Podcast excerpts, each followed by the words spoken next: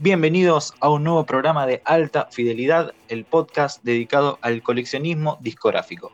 Como siempre, Kid Axe en la conducción y mi invitado de hoy es parte del programa de radio Sexy People, eh, programa donde también tiene una sección que ya es un clásico, que ya lleva muchos años, que es el Falo Ranking, y además tiene un podcast junto al Bebe Sanso, que está dedicado a Queen, el podcast se llama Puerto Bulsara, y otro podcast también llamado Cuatro Gordos Hablando de Música. Mi invitado de hoy es Alexis Valido, también conocido como el Alessi. ¿Cómo estás, Alessi? Gracias por sumarte, papá. ¿Cómo andas, vieja? ¿Todo bien? Todo bien, acá andamos. Eh, bueno, Alessi, eh, los primeros discos que, escuchaste, ya voy arrancando, los primeros discos que escuchaste en tu vida, eh, ya sea por tu familia o por motus propios, ¿cuáles fueron? Mira, el primer disco de mi vida fue cuando cumplí cinco años en mi, cumpleaños de 5, mi hermana me regaló el cassette de, Dynasty, de Kiss. Era Dinastía, mm. se llamaba. Pero eh, ese fue el primero, ¿viste? Y, después eh, tenía mucho, mucha info en cassette. Lo que pasa es que, claro, tenía a mis hermanas, ¿viste? hermanas adolescentes. Entonces yo, cualquier cosa que, estuviera dando vueltas eh, por mi casa, eh, lo escuchaba, siempre en casete.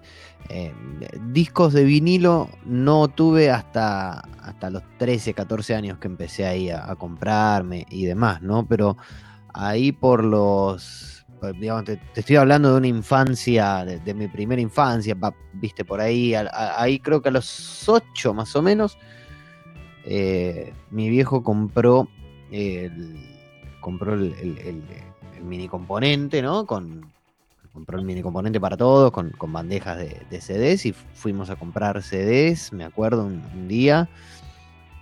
Y ahí me compré, 8 eh, años tenía, 7, 8 años, yo me compré el, me compré el amor después del amor, me compré, eh, ¿cómo se llama? Bueno, el Grandes Éxitos 1 de Queen, mi hermana se compró Back to the Light de Brian May, mi hermana en medio, Neri, y también se compró, me parece que se compró Blood Sugar Sex Magic. Eh, y Sandra, mi hermana más grande, se compró Legend de Bob Marley y algún otro más que no, no me puedo acordar. Eh, esos fueron los primeros discos CDs a los que tuve acceso, ¿no? Y, siempre, bueno, tenía vecinos, amigos o lo que sea que me prestaban CDs y, y pasaba tanto tiempo con esos CDs que prácticamente eran como si fueran míos, ¿viste? Eso fue, digamos, lo, primero, lo primero así que tengo de recuerdo. Después sí empezaron a ver un poco más de CDs y demás, pero yo te puedo decir, el primer disco así que tuve que fue mío fue el cassette de Dynasty cuando cumplí cinco años. ¿Y cómo aparece Prince? Porque los que te escuchamos hace tiempo sabemos que sos muy fanático de Prince, hasta lo tenés tatuado y todo. Eh, ¿Cómo aparece, ¿Cómo aparece en tu vida la música de él? Prince aparece en mi vida. Yo tendría a mí como que había algo, a mi hermana le gustaba, a Nerina. Mi hermana creo que tenía, mm, no sé si era Diamonds and Pearls o algún, algún cassette grabado. Yo no, a mí había algo, viste, como que me molestaba cómo cantaba en, Kiss, viste. El falsete, ¿no? En el falsete, sí, yo decía, ¿por qué canta así? Pero era algo como que, no sé, me molestaba. Y, había algo de Prince que, no sé, me chocaba. Me acuerdo que cuando sacó, eh, cuando sacó, creo que fue, eh, creo que fue eh, el, Love Symbol, el álbum, hay un videoclip que es toda una pantalla negra. Y, o sea, como que presentó, no me acuerdo si fue Seven o, Three, o Three Chains Three Chains of Gold, no, Three Chains of viene, viene después. No me puedo acordar cuál era bien el, video. Eh, o sea, yo estoy tratando de hablar desde el recuerdo, ¿viste? Desde el recuerdo de, de, pibe. Porque aparte son después cosas como que nunca, no sé, nunca, nunca quise, nunca quise cotejar. Pero como que el lanzamiento, ¿no? De, de ese disco, el de Love Symbol, cuando él ya medio que empieza, este, creo que fue no sé si fue de MU. No me puedo acordar, porque yo sé, me acuerdo de Sexy Motherfucker, pero Sexy Motherfucker no era, porque tenía el video, eh, o lo mismo que, no sé, que My Name is Prince. Creo que fue una. Sacaron. Eh, sacaron, creo que You, me parece. O. Eh, no me puedo acordar si The Morning Papers. Una, alguno de los que sacaron en su momento. Eh, tenía una pantalla toda negra y eso también, viste, como me molestaba. Todo, había algo en la presencia de él que me molestaba. Hasta que a los nueve años, eh, a los nueve años me, un día me levanto temprano en la mañana y engancho en HBO, eh, enganché, ¿cómo se dice? Enganché Under the Cherry Moon. Y, ah, la, película. La película, pero yo no había visto Purple Rain. Ah, arrancaste al revés. tenía nueve años, ¿viste? O sea, es, es muy difícil eh, de, transmitir esto porque, porque claro, en, aún así, si las cosas te interesaban o, vos tenías cierta avidez por determinadas cosas o por determinados artistas, eh, ¿viste? Era como que tenías que salir a buscarlo y tenías que salir a buscarlo, digamos, en un ámbito un tanto hostil para. Porque vos, no, o sea, qué sé yo, no sé. A mí me gustaba. Yo, no sé, perdón, ¿eh? Te puedo decir que mm, me gusta Noi, ponele, ¿no? Y yo iba a la disquería y no, había Noi, ¿entendés? O no sé, o Kevin Ayers, o no sé, cualquier cosa de la movida de Canterbury. No, no, no había. Eh, entonces imagínate a los nueve años, ¿viste? Es como eh, cualquier cosa, cualquier estímulo que uno tuviese, que, le llegara por algún lado, porque aparte también ni siquiera es que estamos hablando, ahí yo te estoy hablando de un cable, más o menos de, un cable que tendría, no sé, cuarenta y pico de canales, treinta y pico de canales, no puedo acordar muy bien. Sí, sí. Y ponele que todavía no existía MTV Latinoamérica, no estaba MTV acá, tenías Music 21, al, no, no estaba ni Match Music. Eh, era como que existían un montón de. O sea, un montón de cosas, pero que uno no se enteraba. Entonces, me pasó eso. Yo, yo descubro a Prince por, por Andrew de Cherry Moon, que la vi a los nueve años, me pareció la mejor película que vi en mi vida. Y no, después la vi a los veintipico, la volví a ver otra vez a los, a los algo y me pareció una cagada. Eh, pero me, impactó ahí la. Me impactó muchísimo, muchísimo la banda de sonido, pero yo me acuerdo de tener nueve años por ahí y. Y el final de la película con Sometimes It Snows in April, yo. Eh, eh, ¿Viste cuando te pasa esas cosas? ¿Viste que, no sé, vos cuando escuchás un tema, cuando escuchás un tema que te gusta mucho, se siente como un milagro, ¿viste? Es como, no, hay una explicación racional. Después sí, podés saber por qué es que te gusta, por qué te deja de gustar. Pero ese primer momento es como si... Esa cosa en el pecho, decís vos. Claro, que es, algo que se te revela ante... Es algo que se te revela ante tus ojos, ¿entendés? Como si, no sé, como si eso estuviese estado adentro tuyo todo el tiempo. Y... Ahora, eh, qué, curioso, ¿no? disculpa, eh, qué curioso eh, que, tu historia con, Prince, de tu fanatismo por Prince, empezó de forma inversa, digamos, porque me contás que, empezaste y dijiste, no me gusta cómo canta, no me gusta la presencia del tipo. Hay algo, sin embargo, Lo que pasa es que también, viste, que cuando sos chico, cuando, cuando sos muy, muy pendejo, a mí me pasa como que no, no encuentro ese do. Eh, no, sé, tengo como. Eh, era más tipo, bueno, esto me gusta y esto no me gusta. Y de repente algo que no te gustaba te empieza a gustar. ¿Qué sé yo? No sé. La, espinaca, me acuerdo. Un día yo no comía espinaca y un día me empezó a gustar y no sé por qué. Y nada, llegamos a ese punto en el que la, la cuestión, viste, tiene que ver con, con decir, bueno, a ver, ¿qué, es lo que podemos hacer? Y no sé, eh, viste, como que yo decía, bueno, ahora me gusta esto. ¿Y qué hago ahora? Porque yo vi esta película, me gustó, ahora me gusta Prince. Y, no sabía qué hacer y tuve que... Y mira lo que son las... Mira lo que son las cosas porque... Eh, también me pasaba eso, que por ahí yo escuchaba un tema, me gustaba, y trataba de acordármelo y después, no sé, de un mes o de un tiempo que lo volvés a escuchar o en la radio vuelve a sonar o lo que sea, ahí tenés que preguntar. Me acuerdo que eso, bueno, espera que te cierro lo de Prince. Em, y nada, a los pocos meses o algo así, mi hermana, por una compañera de la secundaria, que eh, el hermano de una compañera de la secundaria de mi hermana tenía un grandes éxitos de Prince, un compilado de Prince, y se lo grabó en cassette y ahí me lo escuché todo y era como al principio, bueno, bueno, qué sé yo, me gusta, me gusta, no me gusta, y, en un momento ya me, empecé a, me empezó a gustar. Y siempre me gustó, siempre me gustó, pero después ya de grande me agarró el fanatismo. De grande te digo, no sé, a los 21 años, ¿viste? Cuando, cuando ahí ya empezás a tener un poco más de acceso a lo que son, no, antes también, eh, perdón, 19 años por ahí.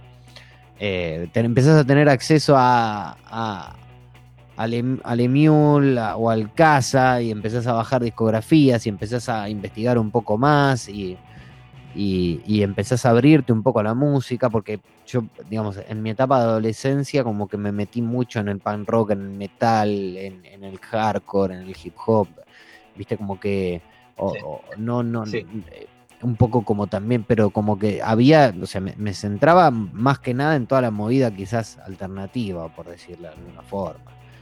Y, y bueno, después ya de grande me agarró ese, esa especie de, de fanatismo a los 21 y, desde ese momento me escuché, no sé, 50 veces todos los discos y, todo el tiempo le, le, encuentro algo nuevo y todo el tiempo tengo como una cosa, no sé, como muy artesanal con Prince, ¿viste? Aparte de saber de que el tipo se murió y hay 50 años de música que dejó grabada.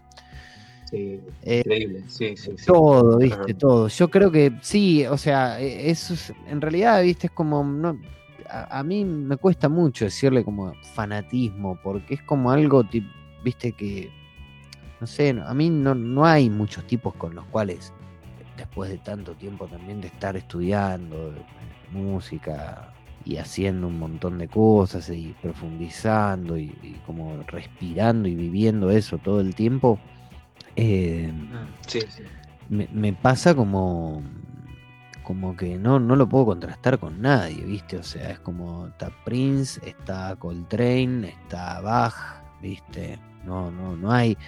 Está Zappa por ahí, en ese mismo. Capitán Beefheart, pero que, bueno, Capitán Beefheart yo lo asocio más a, otro tipo de genio, ¿viste? Pero el genio estrictamente. y, lo que tiene Prince es que es como un, como un genio tan amplio, ¿no? Porque adopta diferentes personalidades siendo siempre el mismo chabón y es algo que eso vos, no sé, se lo ves a Bowie también, ¿no? Como es un tipo que va adoptándose, digamos, Bowie lo hizo un poco más, más profundamente. Eh, y toca la viola como Hendrix o como Santana y baila como James Brown y se viste como Little Richard y tiene una banda eh, de blancos y negros y hombres y mujeres como Sly and the Family Stone y toca y nada, toca funk, viste como Stevie Wonder y, toca el viste como que tiene todo un, es como toda la historia de la música negra y, la verdad eh, es, es, es como una cosa no sé, no, sé cómo explicártelo, ¿viste? Pero creo que eh, está toda la historia de la música. Sin Prince no hubiese existido el rock nacional, o, al menos el sonido del rock nacional tal cual lo conocemos. Me da como cierta sensación de que por momentos uno, esta, gente de la cual uno es contemporáneo, eh, después no... lleva un tiempo en tomar, va a llevar un tiempo en tomar dimensión de lo que realmente fue, ¿viste? Así que bueno, eso es más o menos como es mi, fanatismo, por decirlo de alguna forma, pero es, es, una admiración, o sea, no, es un fanatismo tampoco. Lo que pasa es que se contrasta. Eh, no, es una, no es un fanatismo ciego, viste, que. No, no tengo por, por nada, o sea, por central, tengo un fanatismo ciego, pero después. Eh, por nada tengo un, fanatismo ciego, ni siquiera, no sé, por otras cosas que me gustan mucho, viste, como Queen. Eh, pero lo que pasa con Prince es que no, no, de verdad, no, no, no podés tirarle con nada, o sea, no, no tiene nada flojo, no, no tiene, es un caudal compositivo, instrumental, eh, lírico, visual, donde el chabón tenía todo en la cabeza, todo, todo, todo, desde lo que ves, desde que pones un pie en el concierto hasta el video, eh, todo lo tenía en la cabeza, ¿viste? Eh, yo qué sé, Purple Rain, ¿viste? El, loco, loco decidió grabarla, de estrenarla en vivo, ¿viste? Y grabarla. La primera que la tocaron en vivo, la grabó porque él quería que tuviera esa atmósfera de un teatro con gente, pero que, que, se captara en el ambiente, que había un montón de gente que escuchaba por primera vez una canción que les iba a partir la cabeza. Y el chabón ya lo sabía, ¿viste? El Kia ya lo tenía en la cabeza. El loco ya, ya, eh, ya estaba ahí, ¿viste? Y decís, tal, hermano, ¿qué, ¿cómo mierda haces para que todo esto tenga tenga tanto sentido, eh, ¿viste? ¿Cómo, ¿Cómo puede ser que vos ya veas la escena de la película que vas a hacer en un año? Y esas cosas, ¿viste? Son, son cosas que realmente no, entiendo cómo, cómo, cómo hizo o, en, en, qué plano estaba, ¿viste? No, y aparte, eh, performances históricas como la del Super Bowl que estaba viendo el otro día, ¿viste? Larga a llover. larga a llover y empieza a eh, llover violeta, ¿viste? Que decís, y a este chabón, y a este mono solo le pasa eso. Y está en el medio. Aparte de eso también, ¿viste? Que está, tocando en el Super Bowl y, está, o sea, hay 85 mil millones de personas mirándolo y es un tema de Foo Fighters. Dice, bueno, no, porque me gusta el tema. Me gusta el tema, qué sé yo. La última vez que tocó en vivo, viste, el último show que hizo, la última vez que tocó en vivo Prince fue en una banda tributo a Ray Charles. ¿Entendés? Que estaba, pasó con. Ah, mira. Pasa con. No sabía. una banda tributo a Ray Charles que tocaba ahí en Minneapolis y él como que pasó, vio que estaban tocando y le pidió permiso, puedo tocar, sí, se tocó, no sé, dos, dos o tres solos de viola y a los dos días, dos, tres días se murió. ¿Viste? Eso, eso no, puede ser. Sí, sí, tremendo. Y estaba viendo, antes de, para cerrar el tema Prince y ya después pasar a otro tema, que vos tenés una historia bastante también personal con respecto a la música de Prince, porque tenés un, un amigo, ¿no? Que, se juntaron cuando se murió, se juntaron a escuchar su música, que tienen el mismo tatuaje. Sí, sí. Que se tenían que meter a páginas, eh, páginas eh, en los 90 mediante clave. O sea, algo impensado hoy en día para conseguir cosas. Sí, sí, sí. Eh, sí, es mi, es mi mejor amigo, el, canario.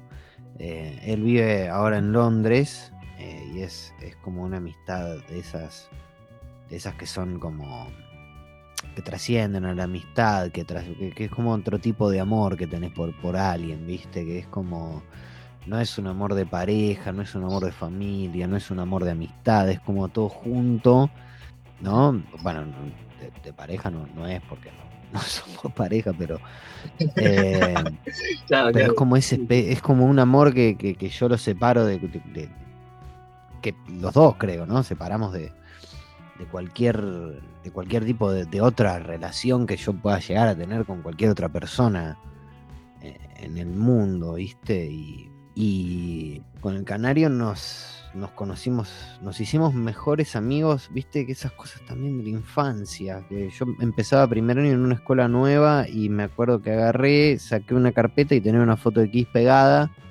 Y él la vio y dijo, ah, ¿te gusta Kiss? Sí, bueno, listo, ya está, ya somos amigos. Eso es como. eso es lo que decía Seinfeld, ¿viste? Que cuando sos chico, no sé, vos ves a un pibe que va enfrente y vos sos un, nene, listo, ya está, somos amigos. ¿Qué, más necesitamos? Claro, ¿qué, más necesitamos? Son, somos dos nenes. Bueno, eh, es, somos, es una simpleza que ya no existe, ¿viste? Cuando uno va creciendo. claro, sí. Y, y bueno, y con él, con él tuvimos no sé, viste, es una también, tocamos juntos mucho tiempo, empezamos a tocar juntos, eh, después él se fue a Londres, volvió, armamos la banda, armamos Simón, ahí em, como que medio nos empezó a ir bien tocando, que era como, ¿cómo puede ser que nos vaya bien a nosotros dos? O sea, no, no por la banda en sí, sino porque era, o sea, Simón era una cosa, éramos los cinco pibes que digamos que, éramos parte de un grupo de amigos que trascendía, o sea, no es que dijimos en algún momento que, no sé, falta un violero, hay que salir a buscar un violero. No, era, bueno, somos esto, bueno, listo, vamos a hacer esto, qué sé yo. Y, y con el, y, y con el canario haber vivido eso, viste, como que, no sé, y, y Prince se muere, él después se vuelve a ir a Londres y después volvió otra vez, que volvió también en marzo de 2016, y al toque se murió Prince, viste, y sí, fue una... Sí, sí, al otro mes. Sí, el, pasa que bueno, es, es como... Es, es, tremendo, viste, porque qué sé yo, eh, el logo de Prince también para mí, viste, como, no sé, si, o sea, yo lo veo el logo de Prince todos los días que yo me veo ese tatuaje, yo pienso en, mi amigo o, en el canario que está en el otro lado del mundo y a él le pasa lo mismo, ¿viste? Eh, pero, pero, pero aparte igual compartimos cosas, ¿viste? Que son, es, un nivel de, como de comunicación que va un poco más allá de... Pero por lo general siempre tiene que ver con la música, ¿viste? No sé, ayer el, o antes de ayer, no me acuerdo cuándo fue, me mandó como un video de, de volviendo, volviendo a la casa del laburo en un auto y estaba lloviendo y, sonaba en la radio del auto, que era, no sé si era un Uber o qué sé, sonaba Sacrifice Delton John y viste esas y son esas cosas que que nada, que siempre que siempre siempre siempre que pasa algo con la música siempre yo en el primero que pienso es en él y él eh, conmigo, ¿viste? Entonces, y Prince es como es como lo que nos, nos terminó de, no sé, de, de unir para siempre porque es, o sea, lo llevamos en la piel, ¿viste? Sí, sí, total, buenísimo. Bueno, Leslie, cambiando de tema, eh, dejamos descansar a, Prince un rato. Sí, sí, estoy hablando un montón de este, Prince. Nada, pero cuando uno habla de lo que le gusta, no hay límite de tiempo. te, vas, te vas después. Yo no. no. Eh, Alessi, ¿cómo, llegaste a, Gente Sexy y cómo nació la, idea del Falo Ranking? Mira, Gente Sexy nace. Eh, yo escribía yo escribía en un, blog de fútbol que se llamaba La Redó. Y, Clemente era, era bastante lector, ¿no? De, La Redó. Pero era como le, gustaba el sitio, ¿viste? No, no, no solamente. Bueno, un día como que, no sé, nos juntamos con, los pibes que, escribíamos, que estábamos ahí haciendo como la nuestra.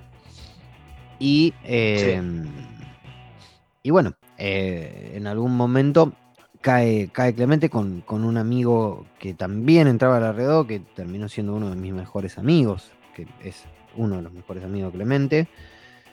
Bueno, nada, nos conocimos ahí en ese ámbito de, eh, de, tener buena onda y qué sé yo, y, y al toque, eh, ponele que, eh, no sé, tipo, esto habrá sido, ponele que habrá sido agosto de 2010, hace 10 años, ¿no? Agosto, septiembre de 2010.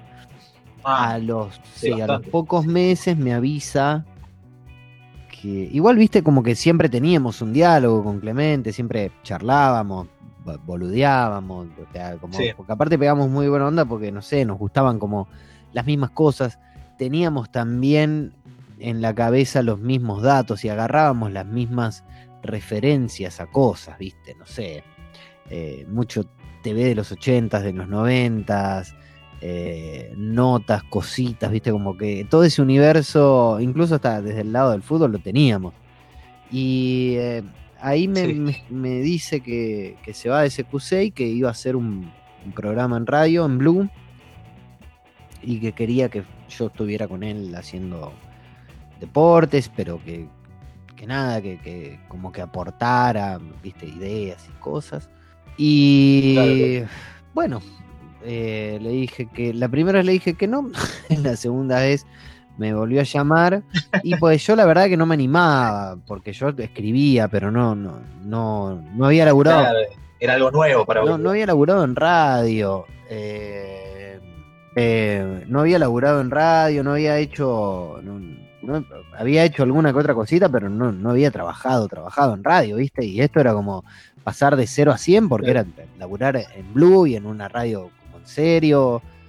Digo, no que no fueran radios en serio, sino que, que, era una radio top, viste, para lo que es nuestro. Para lo que era lo que yo podía acceder y. No sé, me cagué un poco. Le dije que no, y después me dijo, dale, boludo, si está re bueno lo que hacemos, qué sé yo. Y ahí yo, viste, como que me dio un poco de calor de, diciéndole. eh, yo ahí agarré.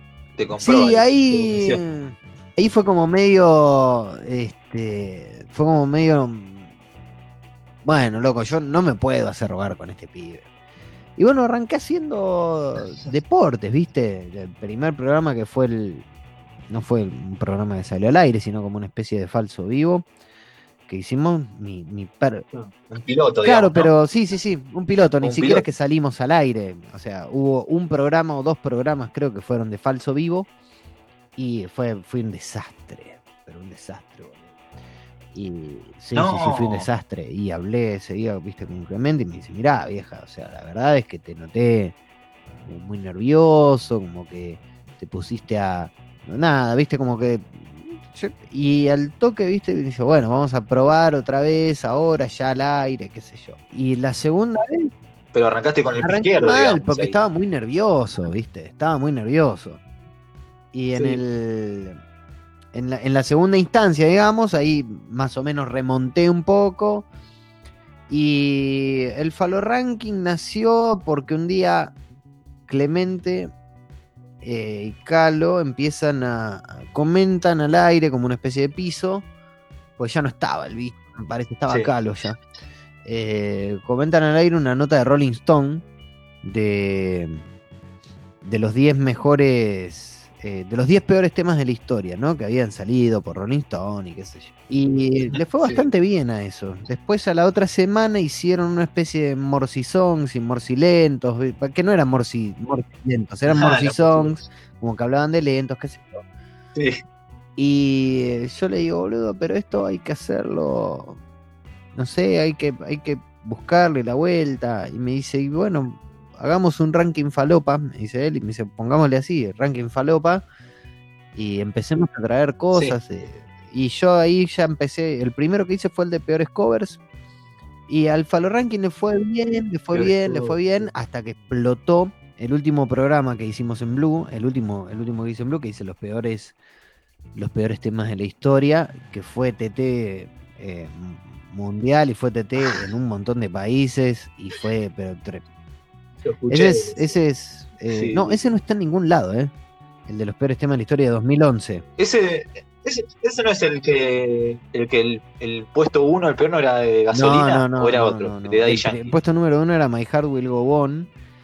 Y cosa, por ahí Ah, 10 años. Sí, sí. Creo que está en YouTube. ¿eh? No sé, no sé si está en YouTube. No, creo que no está en ningún lado.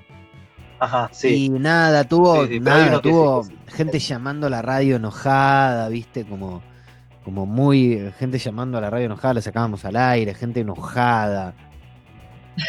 Eh, fue, realmente fue maravilloso. Y después ahí fue como que se le empezó a prestar muchísima atención al Falo Ranking y después al, al otro año cuando fuimos a Rock and Pop, eh, nada, un día hicimos también, Clemente me dice, che, ¿por qué no hacemos uno de genealogía de canciones de cancha, qué sé yo? Y ahí fue cuando definitivamente Claro. para mí fue el, el- el momento en el que gozó de mayor popularidad el Falo Ranking y es como, digamos, es como la, la- la gente o los oyentes o, o quien sea eh, más asocia a ese, a ese segmento radial. Igual lo que más me gusta de ahí de Fabio Ranking es que vos no tenés ningún problema en decir tipo, este tema me parece una poronga, esta banda me parece una poronga, lo decís así nomás, ¿viste? Porque hay muchos por ahí que se cuidan a No, la pero hora lo que de, pasa, sí, de pero dar su opinión. Vos lo decís de frente. no, tampoco es que me. O sea, yo honestamente digo, si hay cosas que me parecen una, una garompa, lo digo, me parecen una garompa. Hay cosas que son una garompa, digo Sí, que son una garompa. Pero lo que pasa es que tampoco. O sea, yo. El tema es que con la música pasa algo muy parecido a lo que pasa, no sé, con el fútbol, viste, que, que yo puedo llegar a decir algo, no sé, digo, de, de, de- poner, hoy fa- falleció Ivan Halen, viste, y decir, puedo, decir algo de Ivan Halen, Sí. y quizás yo estoy diciendo que la verdad que no sé, Van Halen a mí como banda no me parecía la gran cosa y otra persona interpreta que estoy diciendo que es un hijo de puta él y que viste como que su- suelen suelen suele haber como una especie de Como que mezclan las Sí, opiniones, eh, como que no separan la opinión personal de la yo música. creo que ha- hay un tema con la música en cuanto al, al, al tirapostismo, digamos que no sé, yo, yo, digamos, yo tengo forma de sustentar por ahí las opiniones o, mis, mis convicciones o las cosas que, estudio y, que hago. Pero también siempre trato de, digo, eh, que yo diga que tal cosa me parece una mierda o que tal artista no me gusta, no obedece a, no obedece tampoco a, a, yo comprometerme con nada, es simplemente decir algo, e incluso digo, de algo que también, la música tiene, es tan amplia, viste, que, que, uno termina como de, sentirse ofendido muchas veces por un montón de cosas. Eh, en cuanto también a lo que tiene que ver con, no sé, con verdades absolutas, viste, como con cosas que están súper instaladas, con verdades pero grullo. Y, y hay veces que no sé, sí, es súper importante, pero tampoco es tan importante, digo, es constitutiva de, nuestra identidad, de, un montón de cosas, ¿no? Pero al mismo tiempo eh, es tan... Es tan, viste, como es tan raro ese concepto, es tan volátil todo, porque que alguien por ahí diga que Prince es una mierda y que yo eso lo tome como una ofensa incluso hacia mi persona, cuando en realidad por ahí es alguien que, no lo escucha, no lo va a escuchar, o no, sé, no, entiende, o lo que sea, eh, tiene también esa cosa, ¿viste? De, de, no sé, ¿por qué hay que, por qué hay que entender, digo, no sé, ¿por qué hay que entender mucho de música para escuchar a Spinetta? No sé si hay que entender mucho de música para escuchar a Spinetta. Yo sé que para, para teniendo más herramientas podés disfrutarlo 25 mil veces más a Luis. Y es, es un poco también lo que pasa, porque hay mucha gente que por ahí le, parece aburrido porque creen que la música tiene un único objetivo que es entretenerlos. Como, y, justamente de eso se trata, de la industria del entretenimiento. Digo, la música, hay una parte que es de industria cultural, artística, y hay otra parte que es entretenimiento. Y cuando yo entiendo, hay el noventa y pico por ciento de la música está pensada como entretenimiento. Entonces, contra eso no, uno no se puede enojar. ¿no? sé yo no puedo. Lo que pasa es que sí, es tan amplio todo que en, dentro de, todo un, de todo un mismo. Este, dentro de un mismo arco, a la misma disciplina, digo, no sé, qué sé yo. Eh, Hancock y, eh, y, Frank Madero del símbolo, los dos ponen músico en el pasaporte, a los dos le sellan el pasaporte como músico. Entonces, ahí es un poco que decís, eh, esto es medio, es medio extraño, pero bueno, eh, hay una. Hay, un, hay un, concepto madre que engloba todo y, y, después tenés esas ramas. Y yo creo que justamente si uno entiende que lo que prima fundamentalmente en la música es la industria del entretenimiento y es como la búsqueda de determinadas emociones y, y de determinados reafirmaciones de comportamientos o lo que sea, bueno, te vas a dar cuenta de que no sos tan especial, ¿no? De que uno no es tan especial y de que lo que le gusta a uno le gusta a miles y miles y miles de personas y, lo que uno cree que en realidad fue escrito para uno y qué sé yo, no, fue escrito para un montón de personas. Eh, por eso es que yo cuando hablo y digo, mirá, eh, yo siempre trato de, explicar esto de una forma un poco más concisa, ¿no? Un poco más corta, porque, porque en definitiva es eso, es entretenimiento, sí, ¿viste? Sí. ¿Y cuáles son algunos de los follow rankings que más te piden y que todavía no hiciste? Creo que hace no mucho habías tirado como una encuesta ahí en Instagram. Creo que yo te tiré eh, que hagas el de Wizard. No sé por qué. Eh, sí, no sé no, si escuchas de toda No, no, no, toda, toda, toda la discografía, no, pero sí, escuché Pinkerton, eh, recabe Wizard, me, cabe, no sé, el Blue Album, eh, el álbum, el álbum verde me gusta también. Eh, Make Believe me gusta, pero el que más, más me gusta, sí, eh, claro, es, Pinkerton, ¿no? pero tampoco me vuelve muy loco Wizard, ¿no? Pero sí lo escuché, no, no me parece una, una, genialidad. Eh, pero me gusta mucho, sí, sí. No, pero. Sí. ¿Qué Falo Rankings me falta hacer? Y me faltan hacer un montón. El que yo creo que me gustaría hacer es el de los redondos, pero porque Pero bueno, también es otro tema, ¿viste? Con los redondos porque eh, suscita muchas pasiones el tema de los redondos. Y me van a- a cagar a van a cagar a puteadas, puteadas sí, pero está hecho sí. desde el.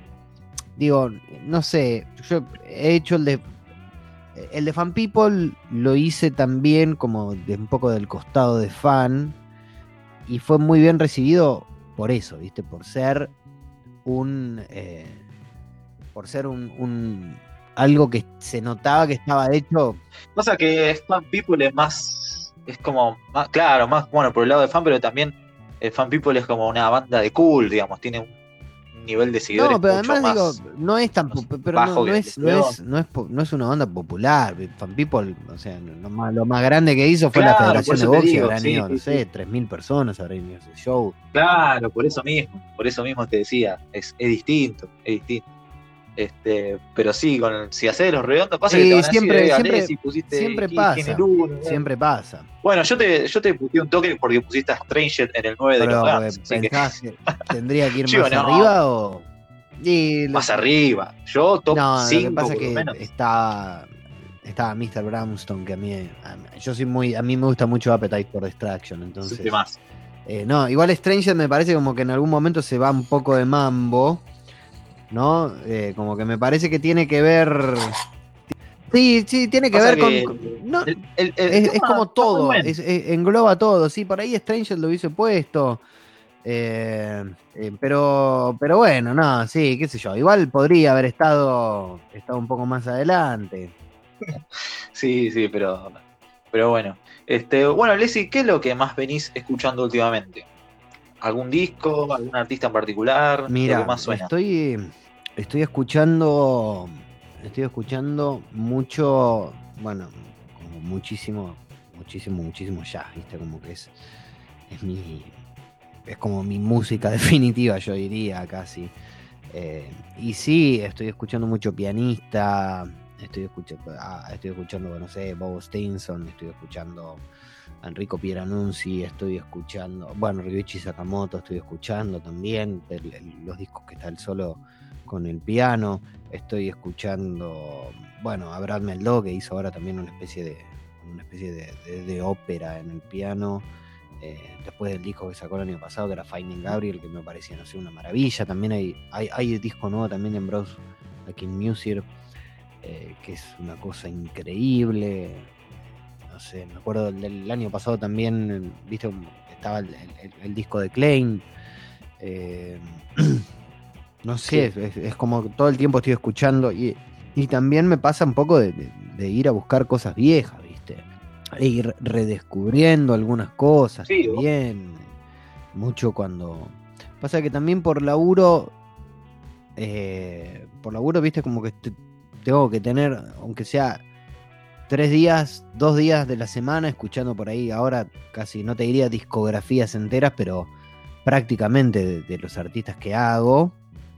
Eh, incluso para poder armar una lista. Claro, de los. de Montaner, Claro, por ejemplo, que sacaste el lunes. Montaner tuviste- escuché picándolos, o sea, dedicándole 20 minutos a cada disco, ponele. Entre 20 y 40 minutos, porque hay algunos temas que los dejo enteros, ¿viste? Pero lo he escuchado desde Sí, el sí.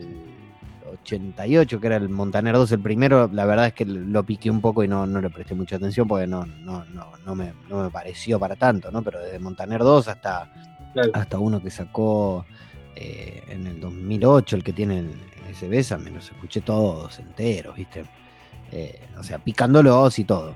Entonces es como que llega un momento en el que tenés una, una sobresaturación de información en el cerebro, eh, en el que necesito, ¿viste? Como purgarme un poco de, de- de la música.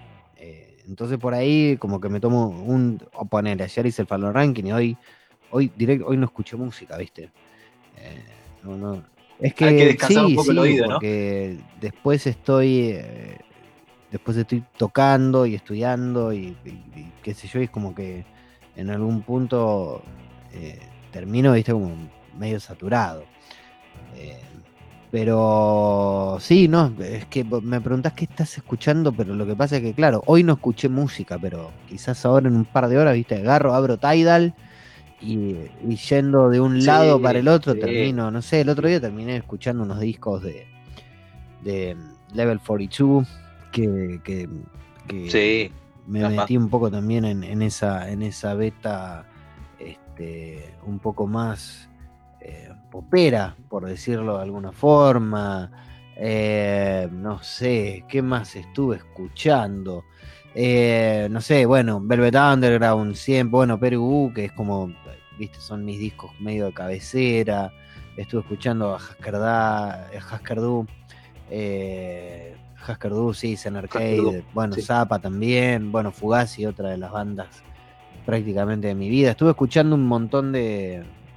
Estuve escuchando a, a Moby, eh, el primer disco de, de Moby me parece una maravilla. Moby, Moby estuve escuchando, bueno, me, colgué un poco con, con Homework de, de, Daft Punk después de haber hecho el después de haber hecho el, el palo ranking y me colgué también, viste, con, no sé, con Underworld, con It's Static, con, no sé, con Saint Etienne, con Cool Cat, con Porter Ricks, viste, como que son, no sé, me, me puse a escuchar, qué sé yo, tecno, viste, y qué sé yo, y después me, cuelgo y de ahí paso, digo, uy, a ver, y con qué, no sé, y termino escuchando Square Pasher, y eh, de Square Pasher paso a Spring Hill Jack, y después escucho a Montovin, y después DJ Goldie, y, ¿entendés? Y es como, no sé, y después paso a, qué sé yo, digo, bueno, cuelgo con Goldie porque tocaba en tal lado y qué sé yo, y agarré y terminé, viste, no sé, escuchando a James Blake porque dije, uy, la puta madre, y de James Blake dije, uy, de ese mismo año, no sé, el mismo año salió el disco de, Julia Holter y escucho a Julia Holter, viste, y después de Julia Holter... No, es como tremendo. Eh, y, me paso de, uy, Juliana Barwick, y viste, como que es todo, es todo una cosa así. O sea, así funciona el algoritmo de mi cerebro. Y de repente, de la nada, ¿viste? Digo, che, y la sonora de Bruno Alberto. O los Dora 2, ¿viste? pero eso es más o menos. O sea, no te puedo decir qué es lo que estuve escuchando. No estuve escuchando una cosa, estuve escuchando todo al mismo tiempo. De todo. No, porque además hay otra cosa, ¿viste? Con, con, cuatro gordos que me quedó. Que, que cuatro gordos me obligó a. de todas las cosas que quería hablar. Que justo te iba a preguntar sobre Cuatro Gordos. Mira, Cuatro Gordos nació. sí, Cuatro Gordos nació cuando, cuando yo vuelvo al programa, cuando yo vuelvo a Gente Sexy. Eh, bueno, pasa lo, de Blue, que nos levantan y eso, y, tenemos que ir a, Congo, a, armar Congo en realidad. Y yo, nada, le dije a Clemente que quería tener un espacio para hablar de música, que, que, yo tenía ganas de hablar de música, que no quería, o sea que sí quería hacer el programa y todo, pero que a mí me está todo bien con el Falo Ranking, con esto, con lo otro, pero yo quiero hablar de música, digamos, quiero hacer algo que me cope a, ese nivel, ¿viste? De, involucrarme profundamente.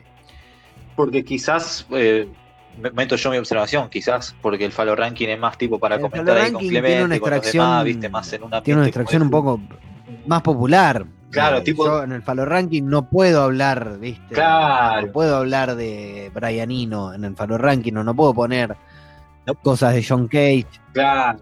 No, puedes tirar jazz. No, porque la gente, o sea, eh, puede resultar súper interesante y todo, pero no, no te lo escucha, ¿viste?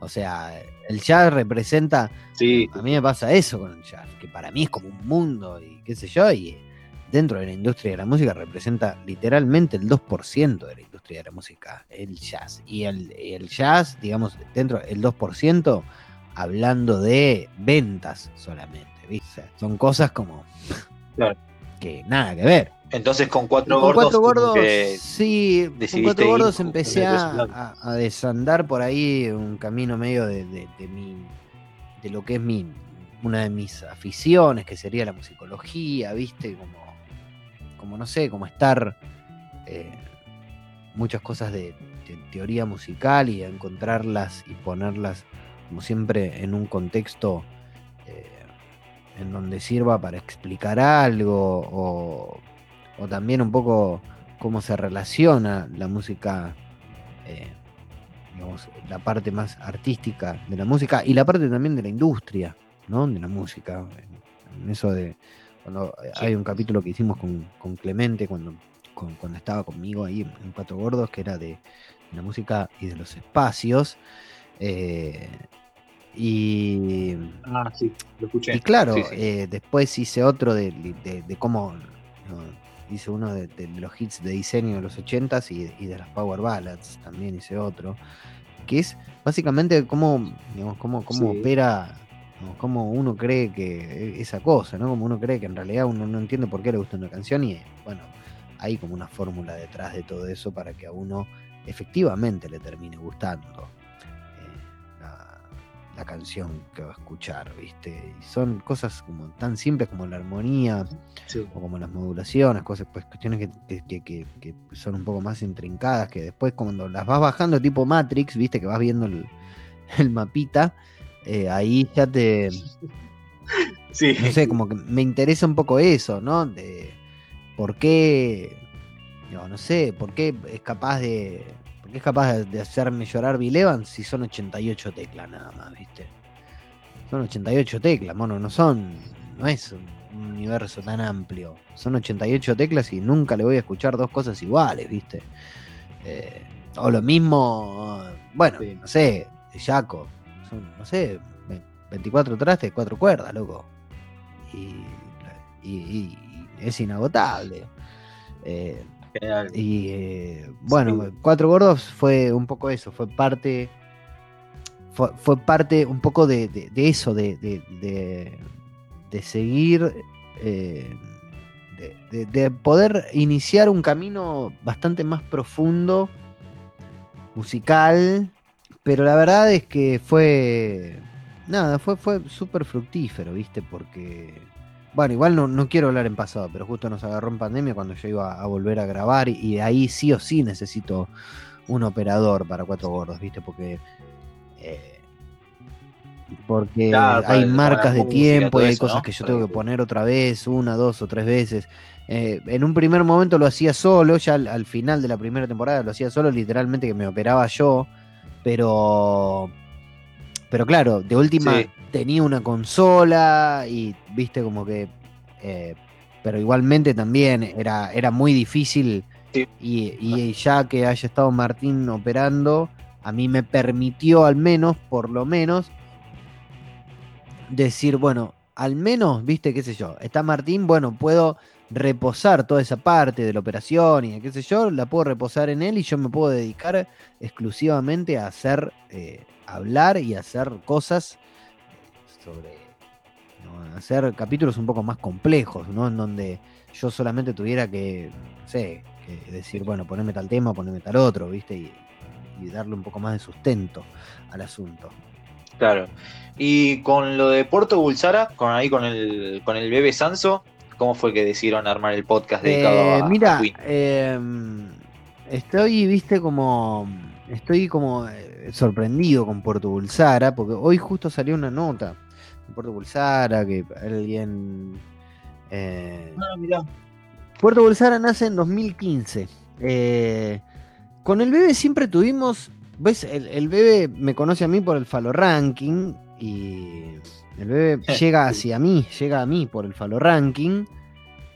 Y nada, un día vino al estudio y pegamos una onda espectacular y éramos como mega fanáticos los dos de Queen y y en algún momento, viste, como que dije, hay una conversación de Twitter en la que dijimos, tenemos que hacer algo que se llame, viste, hablemos de Bulsar o una cosa así.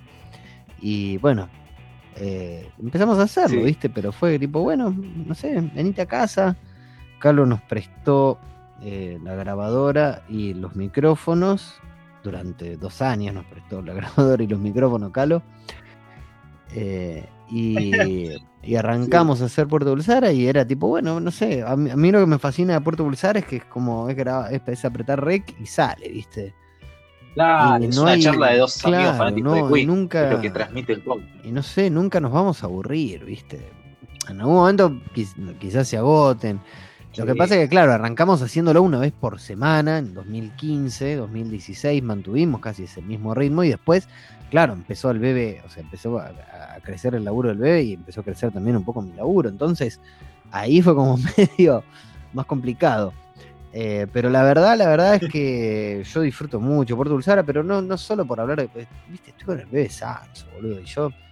Es Sí. como. No sé, Bien, yo veía también. Yo veía la ZTV, mis hermanas escuchaban la Z. Para mí era el chabón que hablaba de música en la tele. Y de repente. eh, Viste, soy amigo y hace cinco años que laburo con él y eh, vamos a. Vamos a viajar juntos. Íbamos coma, vamos a viajar juntos a ver a Queen a Londres y vamos a ir a Montreux y toda esa movida. Yo decía, la puta madre, loco, ¿cómo, cómo es posible, viste, que esto, que esto esté pasando, que estas cosas Que esto esté pasando, nos- ¿no? se nos mantengan en... Sí, Y bueno, es una cuestión eh, que la verdad, la verdad, eh, no, uno no termina de creerla hasta que efectivamente le pasa. Y nada, conocer la Daisy, eh, viste, como todo ese universo también que era de mi infancia, me partió la cabeza. Pero sí, Puerto Bulsara nació por eso, por, por, por una. Por un, por un chiste entre nosotros, ¿viste? Como que yo no me acuerdo quién fue el que se metió en el medio de una conversación mía entre el, entre el bebé y yo, cuando estábamos hablando de algo de Queen, que, que nos dice, bueno, loco, eh, ¿por qué no se hacen un podcast en lugar de... eh, en lugar de, de- de estar hablando acá en el TL, estar hablando de Y dijimos, bueno, ¿sabes qué? Sí, tenemos razón, ten- tenés razón, Déjense de joder, muchachos. Mándenle. Y así fue, sí, fue todo súper así- y orgánico. así- sí. y así fue llegamos. hermoso, fue una. Va, es hermoso hacer Puerto Bulsara. Eh, porque encima van apareciendo, viste, como. Vamos rascando cosas que van apareciendo y que son como, no sé, viste, gemas que uno no puede entender que existan, viste, cuando fuimos a. Vélez y apareció una firma de la banda en un libro de actas del club, viste, esas cosas, eh, o no sé, o tener, eh, tener eh, en mano, viste, manuscritos del ¿Qué me parecen chabón viste? que me mandaron, o, o tener una conexión para poder conseguir una foto firmada de Deacon, ¿viste? Eh, to- todas Sí, esas cosas. Sí. que yo, ¿viste? Con el laburo en, en medios a mí como que nunca, me, nunca fue mi objetivo laburar en medios, pero al mismo tiempo yo no dijo, es como si estuviese viviendo, ¿viste? Me, me pasa un montón, o sea, es como si estuviese viviendo en, no sé, tipo, como si estuviese viviendo en, en- en Ushuaia, ¿viste? Que estás todo el día en una postal. Y muchas veces, ¿viste? Como que te quedás así mirando el paisaje, qué sé yo, y decís, puta, la mano de Dios. Hasta que a las dos semanas ya te chupan huevo la montaña, qué sé yo, y es como que, bueno, ella forma parte de tu cotidianeidad. Bueno, para mí el, el laburo en medios, claro, Claro, yo trato de ya no normalizar esas cosas, ¿viste? Porque, porque si no, yo no, si no se me va a hacer rutina o se me va a hacer algo por ahí, se me puede convertir en laburo tedioso, algo que la verdad yo no sé, no, no puedo creer, viste, que, que- que por el momento que me paguen por hacerlo, viste. Eh, es, es, es como...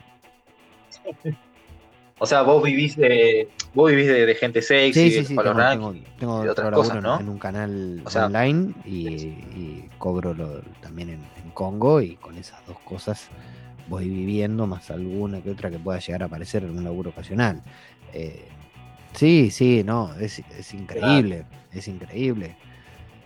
Eh, pero bueno, viste, es como, no sé, las cosas se fueron también dando. Yo creo que no, creo que tuve bastante suerte en sí, porque porque justo, viste, qué sé yo, yo escribía en ese blog en el que justo entró Clemente, que justo se iba de CQC y que justo quería hacer un programa de radio, es como toda una serie de casualidades que, bueno, igualmente después, o sea, digo, no, Sí, yo no- tampoco la voy a caretear, digo, yo después lo, lo- lo supe defender, viste, eso al aire, laburé, laburé en, en cuatro radios, eh, me han llamado para laburar en, en, en algún que otro canal de tele, haciendo alguna que otra cosa, y, Aparte de que es un, sí, es un mundo también bastante inestable, ¿no? Porque, es un bueno, mundo, ejemplo, claro, que encima en decís, Nosotros ahí estábamos en una radio. ¿El programa andaba bien? Sí. Eh, ¿la, ¿La gente le gustaba? Sí. ¿Estaba bueno el programa? Sí.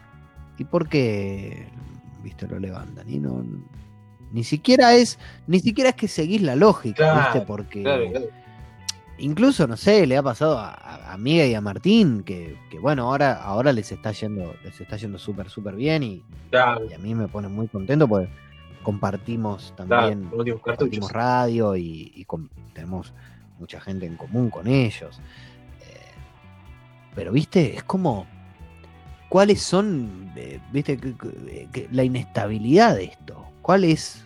¿Vos cuánto podés? ¿Cuánto podés? Exactamente. Eh, recibir, viste, de. No sé, de recibir un poco, como digo, de o sea, ¿qué, te puede asegurar cierta estabilidad? Bueno, tal cosa. Y ni siquiera es eso. Entonces, es muy jodido. Yo por eso también soy, soy muy. Soy muy cuidadoso de cuando veo otras cosas que no me gustan en otros medios, radios, en otra tele, porque cada uno labura de lo que puede, ¿viste? No, no, de lo que quisiera. Eh, en realidad, la mayoría de los trabajadores de medios laburan de lo que pueden y no de lo que quisieran. Y, eso es como, eh, es muy, muy complejo de, hacerlo entender o de que llegue, eh, porque, viste, es, raro, ¿no? Es raro. Yo, uno pareciera, yo cuando laburaba en fútbol parecía, viste, como que, que había una, una puerta abierta a que la gente, no sé, me puteara por hablar, viste, porque yo soy de pues yo soy de central y hago un chiste o lo que sea. Eh, o no sé, yo digo que a mí no me gusta cómo juega, qué sé yo. No me gusta cómo juega Nacho Fernández. Abro una puerta para que me puteen, ¿viste? Y es, es una lógica. Es una lógica muy, muy de mierda la de los medios también, ¿no? Pero bueno, también en esos lugares, más o menos en esos medios grandes y después de una determinada carrera y de tener, y por eso después también como que te, te pagan van bastante bien, ¿no? En ese sentido. Pero bueno, nunca fue mi caso. Pero más allá de eso, eh, es, muy ingrato, ¿viste? Aparte de que ustedes tuvieron que. Ustedes decidieron también como ir por el camino de la sí, Pero lo que pasa que. su propio espacio. Si vos te pones a ver ahora lo eh, que son. Lo que es el mapa. El mapa de las radios, fundamentalmente. Los dueños de la radio son los que nos. nos por, ¿entendés? Uno, por uno te fuiste de un lado y, por el, y el otro te levantó el programa. Eh, no, eh, el mapa de medios y de las radios y digamos, está bastante, bastante. Cada día que lo vas viendo, está, cada vez está más complicado. Porque primero que hay un modelo de medios que, que está quedando un poco caduco. Pero el mismo el, mismo empresario de medios es el que tiene, que buscar un poco esa alternativa. Blue era una radio, creo que, era una radio en la que era la única radio por ahí FM eh, de, las, de las más conocidas, en las que tenías programas nuevos, digo, sacando, sacaba gente sexy, ¿eh? ¿eh?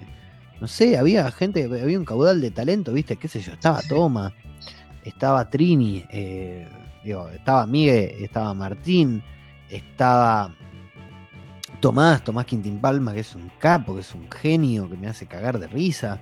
¿Viste? Estaba Diego a la, la primera mañana. Había toda una serie de. Un montón de programas que estaban muy bien, ¿viste? Y, había cosas nuevas y qué sé yo. y de ah, repente eso era caro. Y después ves, no sé, y después ves que el resto de las radios, digo, sacando Metro, que tiene un, un, modelo de. Metro tiene 20 años de ser metro. Eh, o la 100, ¿viste? Que es como. que son las, radios quizás más fuertes. Pero después es como. es muy difícil, porque nosotros además también ya empezamos a, laburar. Era, era bueno. Es este grupo de gente con el que se labura. Es este. Y no querés ya, llega un punto que después de 8 o 9 años de hacer un programa de radio, la verdad es que no querés quedar sujeto a, no sé, ¿viste? Yo tenía di- directores de programación que, que por ahí decían que, que, no sé, que el Falo Ranking no había que hacerlo más, ¿viste? Pues yo, ¿viste? Tenía directores de programación que me escuchaban y me sacaban del aire, boludo. Así literalmente. Y fue justamente una. Encima fue creo que una de mis mejores épocas en radio, ¿viste? Pues estaba como. Estaba laburando bastante bien. En varios programas y eso. Pero eh, pero eso también, viste que. que- y yo, eh, al menos esto es personal. Y yo, eh, qué sé yo, ya está, viste, ya la, ya la sufrimos, ya la viviste. Si además, si además vos después, de, no sé, podés firmar por 500 lucas y sabés que no te van a pagar, viste, y que son. Eso es, es así, los medios. O sea, no, están Sí. muy lejos de la realidad de, de hace unos 10 o 15 años. Discos favoritos, 10. 10 que te hayan. Seguramente me vaya a olvidar de unos 60, pero si te digo esos 10 es porque por algo es. Eh, A Love Claro. Supreme de John Coltrane. eh, Sí. A Love Supreme. eh, Truth más Sí. réplica de Captain Beefheart. London Calling de los Clash. Repeater de Fugazi. eh, ¿Qué más te puedo decir? ¿Qué más te puedo decir? Ya tengo cuatro, ¿eh? Espera, ya tengo cuatro. Eh, sí. eh, Lo voy anotando acá. Déjame pensar. Bueno, Don Lucero de Spinetta, para tener algo nacional, Don Lucero de Spinetta y, y también voy a meter, eh, creo que voy a meter Filosofía Barata y Zapatos de Goma de Charlie. Me quedan ya hoy seis. Eh, esto para hacer, ¿no? Como todo un, eh, después a agarrar Gently Disturbed de Avillaíco en Trío, que es una de mis de mis bandas, bandas, eh, va, de mis grupos de jazz eh, favoritos de todos los tiempos. Good de Morphine. Good de Morphine. Jodido, jodido. Eh, Ujú. ¿Cuántos me quedan? ¿Tres? Dos. Dos me Uh, quedan. Do- dos. Pucha, digo, dos. Me quedan. Sí. No, porque me quedan dos. Sign of the Times ahora salió el, el, el set ese, ¿viste? Con, con los seis, con los, no sé cuántos son, seis, Sí. son noven- 63 temas, ¿no? Es una locura. Y Art Science de Robert, Black, eh, Robert Glasper Experiment del año 2016. Eh, seguramente me ha quedado cualquier cosa fuera. No, ves, Donuts de Dylan, no te lo puse. Pero bueno, no, no, no, dejá, ya está. O sea, cual- cualquiera de esos 10 que te puse, eh, por algo están ahí, ¿viste? Eh, ¿Cuántos mirá, discos tenés más no, o menos? Yo tenía, perdí muchísimos discos hace unos años cuando fue el tema de las inundaciones y eso. Yo tenía un Sí. montón de discos de vinilo y qué sé yo que estaban en, en una baulera que quedó eh, bajo el agua. Que bueno. No, pero ¿sabés qué pasa? Que, ah, no, pero al lado de gente perdiendo la casa, eh, no, no me jodió, claro. Hace un montón que no compro discos porque ya, viste, perdí un poco de ese sentido. Eh, salvo los vinilos, ponele. Y en total te habré tenido, no, habré tenido o tengo, no, tener tengo alrededor de unos 500, ponele, más o menos así, 500, 600 discos, más o menos. Y en total Ah, habré tenido, no sé, arriba de, arriba de los 1000 discos seguro, 1500 discos más, no sé ni cuántos discos he pa- han pasado. Lo que pasa es bueno, de lo que he tenido, después de escuchar, no, no, no, no puedo ni, no, no me puedo ni, ni imaginar la cantidad de discos que escuché, la verdad. Eh, pero... No, sí, obvio. Y Y después tenía uno, va, varias rarezas tenía, ¿no? Pero eh, tenía un par de. Bueno, tenía una cajita de pez de los tres primeros discos de pez, cabeza y quemado. Que eso me lo habré comprado tipo en el año 2000, 2001 en el Tower de, de Cabildo y Juramento. No, eso, Uh, qué lindo No, eso fue- eso era tremendo. Esa me quedó también, pendiente. viste, Me era. quedó pendiente. Tower era. mm, Después, cuando ves el, el documental, te das cuenta, ¿no? De que. es- eh, era hermoso porque era como una Lo vi, especie de alta Sí, lo vi, lo vi. fidelidad El de Netflix. enorme, ¿viste? Eh, era, sí, eh, rarezas, ¿qué más? Espera, Sí, déjame sí. pensar. Eh, llegué a tener, llegué a tener Live Killers, edición original de Kiss en vinilo. Me lo pagué en el 98, 50 dólares. No, Live Killers no, ¿El de Killers. Kiss o el de Killers, Queen decís? El Live Killers. Live Killers es el de El Queen. de Kiss, el que está. Ah, Killers el de Kiss. La sí, tapa ahí sí. con Paul con la vincha y eso. Vinilo de. ¿De cuál tuve? En la edición original tuve de Day at the Races.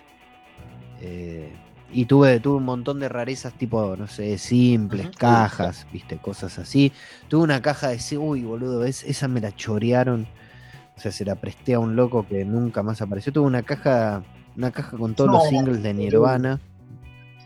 Todos los singles de Nirvana, que era una hermosura. Pues aparte, viste, como que eran todas las cajitas esas finitas y qué sé yo, todos los singles de Nirvana. Y eh, sí, se fueron llenos. ¿Y te los primerearon? Era, Lo que pasa es que no, no, no tenés. O sea, estamos hablando de por eso yo te decía que tendría, no sé, mil discos en aquel entonces. O. No, ahí ya. No, ahí no tanto, ahí tendría, porque eso fue poner a los 15, 16. años. Claro, se van yendo. Eh, tendría, no sé, 400, 500 discos. En una época yo me compraba, eh, cuando empecé a los 16 años, prácticamente me compraba dos discos por semana, pues la- empecé a, a, a laburar y, y como que gastaba la plata en eso, en comprar discos. Y me compraba dos discos por semana, viste, que era una, una locura para aquella época. Entonces, viste, 90 y... Claro, Año 90, 99, ¿no? 99, 2000. Era otro tiempo, otro país. fines del 99, principio del 2000. Ah. Gastaba la plata en eso. Me compraba música, ¿viste? No, no, no, no, no hacía otra cosa. Y, y hubo alguno por el que gastaste una re banda de guita, viste, que decís, no, es una locura lo que pagué por El este, pero, caro. pero vale la pena. Y, El disco caro. y el vinilo de Safe as Milk de Capitán Beefheart me salió caro. Me salió muy caro. Me salió. Me salió caro. eh, me salió caro. eh, ¿Qué fue? Crystal Ball de Prince me salió caro. ¿No? Ese sí me salió caro. Ese me salió súper caro. Me salió muy caro también. Pucha. Uy, no, después están los que no, no, no me pude comprar, ¿no? Pero todos los, los vinilos, eh, los, los- eh, Sandinista me salió un huevo. Sí, sí. Eh, uno lo pagué, hay un disco que lo pagué re caro, que era The Hour of the Wilder Beast de Baldy Drum Boy, pero porque yo quería ese disco y no se conseguía, ¿viste? Y el chabón me dijo, eso fue de año 2001, me parece. Eh, que igual estábamos en dólares y todo, y yo le dije al loco este, no me Sí. importa, tráemelo igual, yo lo... Y me terminó saliendo caro, me terminó saliendo caro y después yo ya me traía discos de afuera. Ah, no, rarezas, sí, no, los 7 pulgadas de NoFX tenía, tenía. Tengo la edición original de Decline, de, la, la traía de afuera, viste, con el CD transparente. eh, de punk rock tengo mil millones de rarezas. 7 pulgadas de Rancid, tengo el split de Rancid de NoFX. No, una, una, una- Sí, sí, sí. Eso lo, lo- tengo ahí. Tremendo. Eh, pero bueno, eh, lo que más caro pagué, sí, no. eh, lo que te decía, eh, eh, eh, los, los vinilos, viste, los vinilos, alguna. Alguna que otra cosa de los Beatles creo que me he comprado en algún momento, no me puedo acordar que... Ah, había una galería en Belgrano, antes de los remaster de los Beatles, que no sé por qué, que era, era un ruso que tenía una disquería, una galería en Belgrano, que un ruso tenía una disquería que traía una especie de remaster de, de discos de los Beatles, unas ediciones que no sé dónde eran, que se escuchaban, pero no, o sea, no, no existían lo bien que se escuchaban, ¿viste? Y era como, como volver a como escuchar ahora música en 8D, ¿viste? Sí. Eh, era eso, ¿viste? Que decís, uy, la puta que lo parió. Eh, Claro. y sí, sí, sí, eso fue. Eso fue carísimo también, porque encima viste que ya de por sí los discos de los Beatles son caros, o eran caros. Imagínate Sí, sí, un remaster una edición, andás a ver de dónde, qué sé yo. Pero bueno, más allá de eso, eso es lo caro. Para mí es todo hermoso. Yo en uno de los 10 discos que casi. casi te pongo en acción de, Alcides, ¿viste? Eh, porque de verdad es un disco que me gusta muchísimo a mí. O sea, me, me- me gustan mucho Claro. las canciones de, de la acción de Alcides. Eh, no, no tengo placeres culposos, ¿viste? Por ahí sí un placer culposo que tengo es que me gusta una canción de Maná. Eh, que no sé, me- me, guste la versión del muelle de San Blas en, en el Unplugged o que me guste, qué sé yo, Ángel de Amor, ¿viste? Eh, son canciones que, que no me parecen una mierda. Claro. Eh, esos son mis placeres culposos, de, de cosas que por ahí me, me- No, incluso, qué sé yo, hasta te puedo decir, viste, que. No, ni siquiera. Porque te iba a decir. eh, eh, qué sé yo. Te iba a decir. no sé, te iba a decir Aqua. eh, eh, Aquarium, te iba a decir. Es un tema, es un discazo, boludo. eh, no sé. No, no, no, no, no, no tengo, no tengo, no sé. La Bush, viste que los de Be My Lover y todo eso, tienen un disco que se llama Sweet Dream, que es impresionante. No, no, no Sí. tengo mucho placer. Sí, placer culposo, qué sé yo. Me guste, no sé, Maná, viste, que me gusten dos canciones de Maná, para mí es un placer culposo. No, he visto, he visto cosas, he, vi- he visto cosas peores muchas cosas peores, viste. Eh, no sé. Aperturas de bandas. Me acuerdo. Lo que pasa es que no quiero ser malo, viste, pero. eh, igual yo creo que no, no existirán Ah, más, sí. pero. Claro, El. Panador abriendo para, para Megadeth en el Parque Sarmiento en el 98 fue muy difícil, muy difícil. Y vi una banda que se llamaba, una banda tucumana se llamaba Neisser, que tocó antes de Fan People en, un, en un cemento, que también fue muy, muy difícil. Eh. No, y después cosas que nunca de las que nunca supe el nombre. Eh, alguna que otra banda de reggae. alguna que otra banda de reggae que he visto, viste, ya cuando esa, las bandas de reggae, que cuando la violas el riff es. eh, cuando la melodía la hace la viola, es como muy, muy difícil.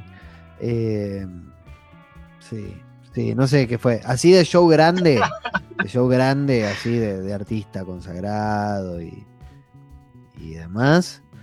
Eh, eh, sí, no, puede ser también lo de Mark Ronson en, en- que fue en un personal. Que vino con un pendrive, el hijo de puta. Pero igual no lo fui a ver a él, viste.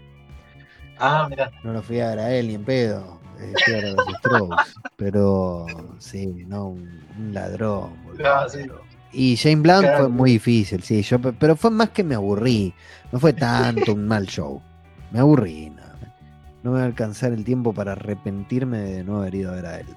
No me va a alcanzar el tiempo. Encima, eh, bueno, igual después lo fui a. o sea, antes lo he ido a ver en Boca, ¿viste? Pero no me va a alcanzar el tiempo para arrepentirme de, de no haber ido en 2013 a verlo a él. ¿Y ustedes con Simón Fuga telonearon alguna No, banda así grande o no llegaron a eso? que lo más grande que llegamos fue fue Kawasaki que para nuestro no para nuestro mundo es, es como no Kawasaki no aparte estaba qué sé yo estaba Samalea no con Simón lo que pasa es que siempre tocábamos eh, lo que pasa es la- las bandas que tocaban antes que nosotros o los pibes que nos venían a ver después es, viste es como que fueron los más los que a los que mejor les fue, viste, qué sé yo, no sé, Louta, Louta Cato o mismo el- Claro. eh, Guille Salort, que ahora es que fue el batero de, de Catriel. Eh, bueno, tocábamos mucho con una banda que se llama eh, Mama Sutra, que estaba compuesta por ahora por, por, por Lucía, que era cantante, que es la cantante de Cruz Road, que también canta con Louta y que también forma parte de la banda de Marina Fajes. Y ahí en esa banda también tocaba Carola, que, que ahora toca la bata. eh, ella es muy buena, tiene, tiene un disco que se llama Panal y tocaban la bata. eh, ay, como con Lucy Patané, viste, como que es todo un. Y también tiene un colectivo de improvisación con Cami Nevi, o sea, como es que es todo. Sí. eh, no, nunca, nunca abrimos así para nadie. Pa- Para nadie. eh, po- Porque por lo general era una movida tan nuestra, porque hace 10 años Claro, hacer música instrumental. eh, digo, no, tampoco es que estábamos, o sea, tampoco que estábamos abriendo cemento, ¿viste? Pero Sí, era. no había mucho lugar para nosotros. Entonces, los dos o tres lugares que, que nos decían, bueno, qué sé yo, vénganse. eh, como que la movida un poco la, la hacíamos nosotros, con bandas amigas, con bandas que teníamos afinidad, y empezó a venir un montón de gente y nos empezó a ir bien por ese lado. Eh, pero incluso hasta, no sé, los hemos hecho, viste, dos Niceto grandes eh, solos, en el marco de una fiesta, pero, pero en 2013 y 2014 Ah, hicimos dos nicetos grandes Sí, eh, sí. solos en el marco de una fiesta y todo, pero viste, era- fuimos los únicos que tocábamos. Eh, no, qué sé yo, no, ¿sabes? Creo que lo más grande, bueno, el Teika abrió para nosotros, eh, el Mati, el rapero, que es amigo nuestro, yo después toqué un tiempo con él, Ujú. abrió para, para Simón en 2017 en Mati. Eh, yo creo que sí, ves, o sea, es como, no sé, no, no hubo mucho, ¿cómo se dice? Mucho... No, no, no, no, no, no hubo, no, claro, Claro, porque porque no- no nunca nos llamaron ahí. tampoco para tocar. tanto- en esa. nos llamaron para tocar, sí. Eh, mirá, nos llamaron para, para abrirle, sí, a Maceo Parker en un momento, pero, viste, había que dejar como lo- el 90% de... Nada, claro. Pero no fue, era una cosa Ah, así. uy, no. Nos llamaron y después no. nos llamaron para. Habíamos arreglado para tocar también con otra banda y una banda, en una fecha una banda y había que rendir entradas. Y viste, eh, ya cuando hay que rendir entradas, es como, no, ¿sabes qué? Nosotros ya no queríamos, no queríamos saber. Nosotros vamos, tocamos y Sí, sí. qué sé yo. Pasa, Si no viene nadie, no viene nadie, loco. Y no me des plata, pero no te voy a pagar yo. Este, viste, qué sé yo. Acá atrás, no. Eh, pero bueno, nada, más allá de, de- de- de las consideraciones o no personales, eh, no, nunca abrimos para nadie con Simón. Eh, yo creo que hubiese estado bueno, ¿viste? Porque nosotros, qué sé yo, eh, siempre que hicimos no sé, la intención de la banda cuando, cuando la armamos era que la escuchase Luis y dijera, uy, qué lindo esto. Y se, se vino a morir, viste, un año y medio después de que armamos la banda, ni siquiera no, no tuvimos ese, ese, ese tiempo. Este, pero bueno, no, hubiese estado bueno eso, qué sé yo. Bueno, Leslie, eh, la última pregunta. Eh, seguro que debe ser difícil también. ¿Qué canción o qué canciones le dedicarías a. sin contar las, las- de la hinchada, ¿eh? Nuevos Eh, ¿Qué canción o canciones le dedicarías a Eh, Rosario Central? nuevos trapos de, de Charlie García. Por, el- por esa frase que, que cuando dice, y aunque, eh, y aunque cambiemos de lugar las trincheras y aunque cambiemos de lugar las banderas, siempre es como la primera vez. eh, eso es lo que... Siempre es como la primera vez, ¿viste? Vos vas a la cancha, al menos me pasa eso, ¿viste? Cuando vas a, a la cancha es siempre como la primera vez. Eh, Sí. de hecho, yo quería hacer una bandera de central que, que dijera eso, ¿no? Siempre es como la primera vez. No era tan, tan complicado. Muy buena frase. Eh, no, hay una impresionante de Colón. Colón tiene una bandera que es un amor supremo. Un love supreme. No, eso me, me volvió loco. Me volvió loco. Pero sí, si puedo. Si, si hay una canción. eh, sí, nuevos trapos cuando dice. Siempre es como la primera vez, sí. Pero bueno, qué sé yo, es algo como que yo lo escucho y, y lo Sí, asocio. sí. Lo asocio mucho al, fútbol, ¿viste? Al- a esa cosa de ir a la cancha sin saber bien por qué. Eh, y, terminar como. eh, terminar, no sé, como. como. eh, inmiscuido, viste, en una experiencia que pareciera ser totalmente nueva. Y, y, viste, porque nunca sabés qué va a pasar, viste. Cada vez que vas a la cancha. Eh, Sí. muy loco, nunca sabés qué va a pasar, no sabés si vas a vivir historia o no, viste. Porque un día vos vas, a mí me ha pasado, viste, de ir a clásicos, que por lo general, digamos, si vos, eh, si, si vos, si vos ganás, eh, ya me digo que estás viviendo historia, viste, o no sé, yo qué sé, cuando vi, vi, ahí, ahí es muy fácil, vi la- las finales, dos finales de Champions en la cancha, o finales de Copa América, y sí, ahí obvio que estás viviendo historia y ahí obviamente que no, no hay no hay forma de que no estés viviendo historia, pero yo me refiero, no sé, yo estaba en la cancha el día de Mati Ah, Cano sí, hizo un- obvio. sacó un gol de chilena de un tiro de mitad de cancha, viste, como que hizo el escorpión al revés en la cancha de Urquiza, y yo estaba ahí.